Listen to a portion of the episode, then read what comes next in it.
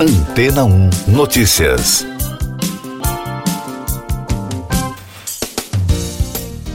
Bom dia! O primeiro teste de voo dos protótipos Starship e Super Heavy da SpaceX foi adiado na segunda-feira.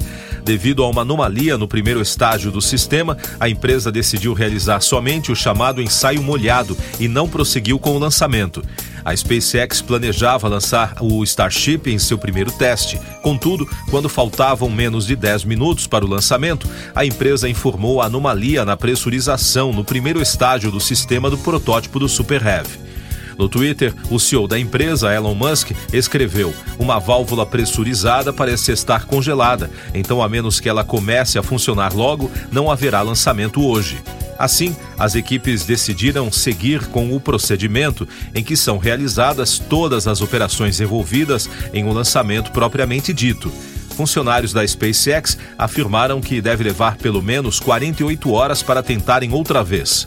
Quando o teste de voo acontecer, o protótipo do Super Heavy lançará o do Starship e deve se separar dele após três minutos, retornando para pousar no Golfo do México, segundo reportagem do portal Terra.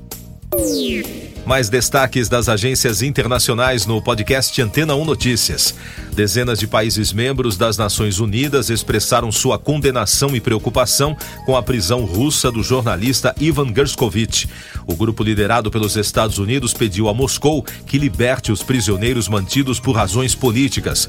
Gerskovich trabalhava para o jornal americano The Wall Street Journal e está detido há mais de duas semanas.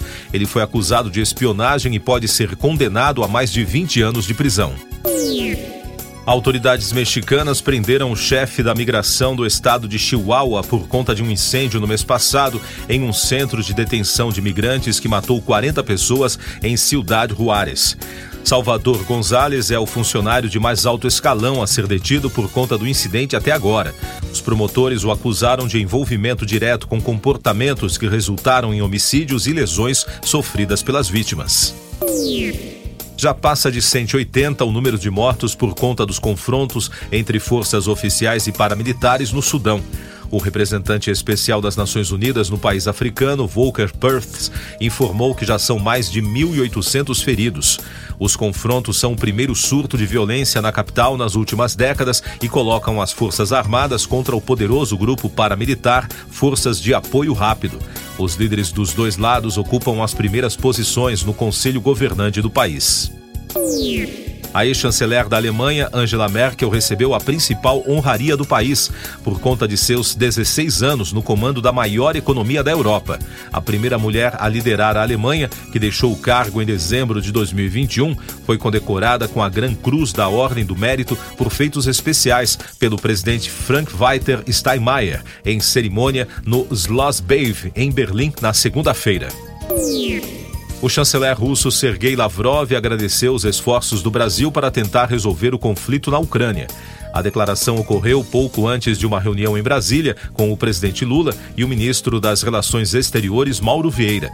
O diplomata iniciou no Brasil uma série de viagens pela América Latina.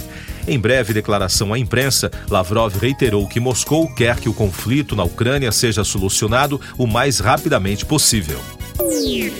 Eu sou João Carlos Santana e você está ouvindo o podcast Antena 1 Notícias, agora com os destaques das rádios pelo mundo, começando por Londres com informações da Capital FM.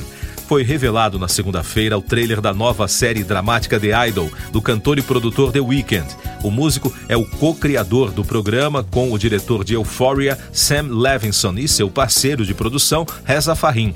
Além disso, o cantor canadense também deve estrelá-la ao lado de um elenco de famosos, incluindo a filha de Johnny Depp, Lily Rose Depp, como personagem principal. The Idol seguirá uma cantora pop interpretada por Depp. A data de lançamento ainda não foi confirmada. De Toronto, destaque da CBC Radio. A ganhadora do prêmio Nobel, Malala Yousafzai, está trabalhando em um novo livro de memórias, atualmente sem título e sem data de lançamento prevista. A Atria Books, um selo da Simon Schuster, anunciou o lançamento.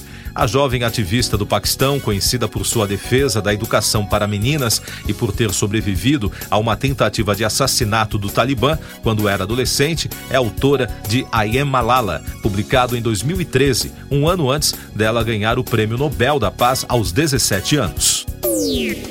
Destaques da Absolute Radio do Reino Unido. O Depeche Mode anunciou quais serão as bandas de apoio de sua turnê mundial Memento Mori, que passará pelo Reino Unido e Europa para a promoção do 15º álbum de estúdio da banda lançado em março.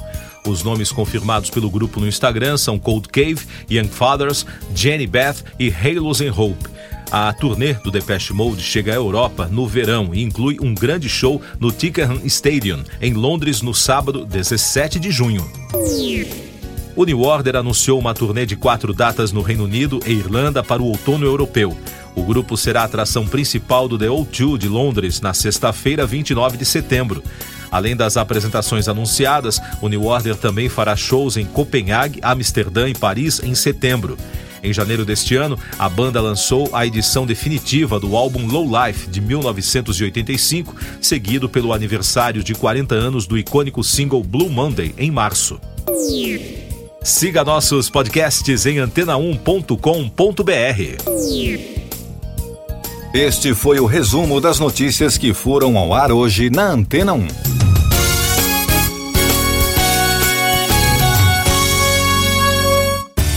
Depois de tanto conteúdo legal, que tal se hidratar com água rocha branca?